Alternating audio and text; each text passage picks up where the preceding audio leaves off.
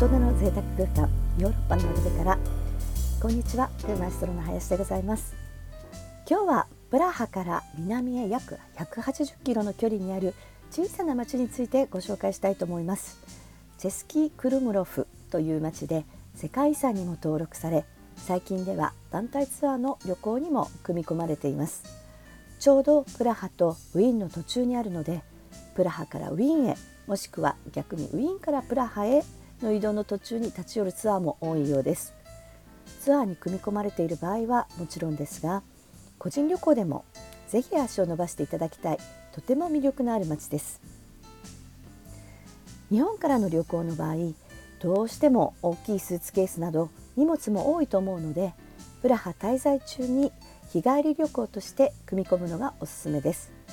そこで今日は弊社のスタッフから聞いたプラハからチェスキー・クルムロフへの手軽に行く方法をご紹介します。手段としましては電車とバスがありますが電車よりも安くて早くて本数も多いのでおすすめはバスです。ヨーロッパの鉄道の旅にも憧れますが直通の電車だと片道約3時間しかも1日1本しかなく乗り換えが必要な場合だと約4時間かかってしまいます。またチェスキー・クルムロフの駅から町の中心地までは2キロほどあります。実はヨーロッパの駅は町の中心にあるとは限らないんです。チェスキー・クルムロフもそうなんですがヨーロッパでは町の中心が歴史価値の高いものだとそこに線路を通すことができないので結果駅は離れていて町の中心まで車が必要なんてこともあります。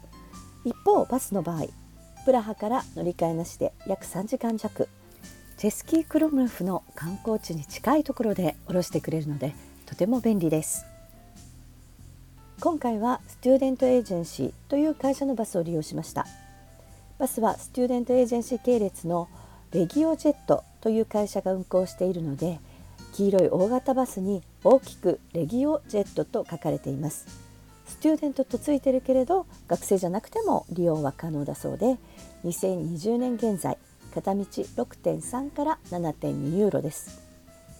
チケットは乗車時にバスのドライバーさんからも買えるのですがプラハからチェスキー・クルムロフ間は人気の路線で満席の場合はもちろん乗れないので事前の予約がおすすめ。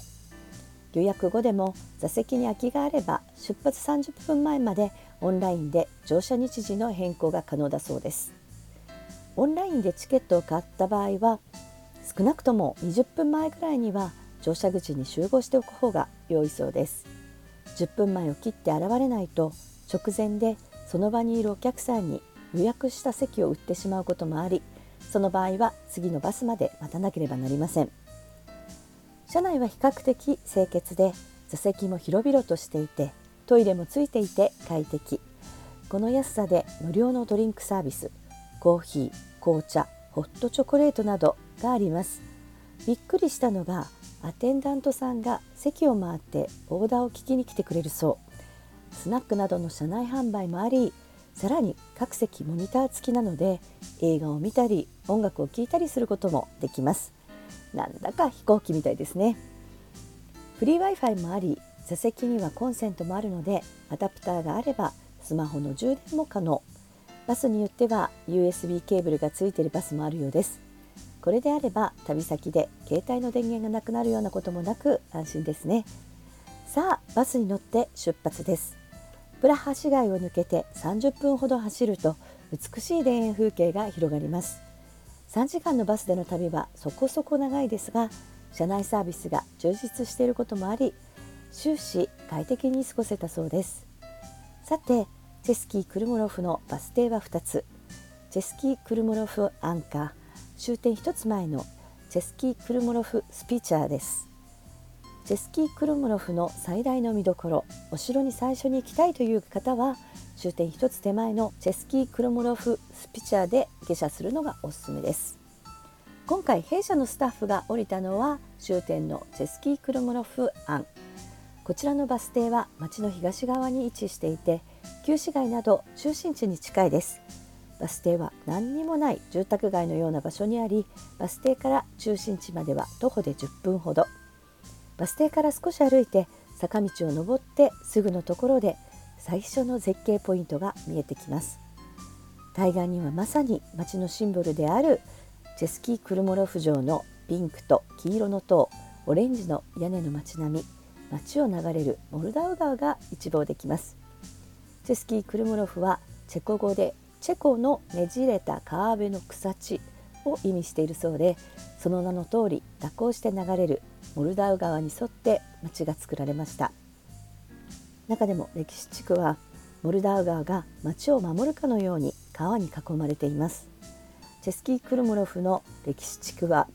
一般車の出入りができないためバスが通れるような広い道はありません。そのため町は徒歩で回ることになります。町に足を踏み入れるとまるでおとぎ話の世界に迷い込んだような景色が続きます。中世のルネッサンス様式の街並みがほぼ当時のまま残っていてどこを切り取っても絵になるフォトジェニックな街。小さな街なのでまずは地図を見ずに好きなところを散策してみるのもいいですね。メインストリートはラトラン通り。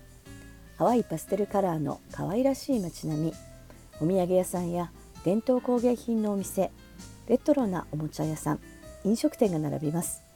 街の中心にメインストリートが1本通っていて分かりやすく迷うこともないので思い切ってメインストリートから外れた小道に入ってみるのも楽しいです。思いがけず素敵な雑貨屋さんがあったりアートギャラリーがあったりオーガニックのコスメのお店があったり歩けば歩くほど新たな発見があります。モルダウ川沿いのオープンカフェでのんびりするのもおすすめです。川沿いにグリーンがあり自然を身近に感じることができます。夏には川遊びカヌーやラフティングなどアクティビティも人気だそうです。午前中にプラハを出発してお昼過ぎにチェスキークロムロフに到着。帰りは20時くらいのバスでプラハに出発するとプラハに着くのが23時頃となります。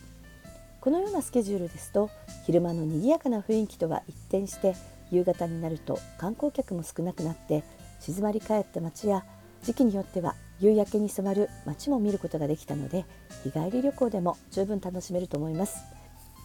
次の機会にはジェスキークルモロフ城についてもご紹介したいと思います。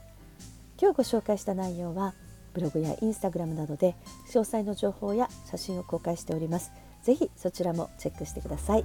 それでは次回もお楽しみに。お元気でお過ごしください。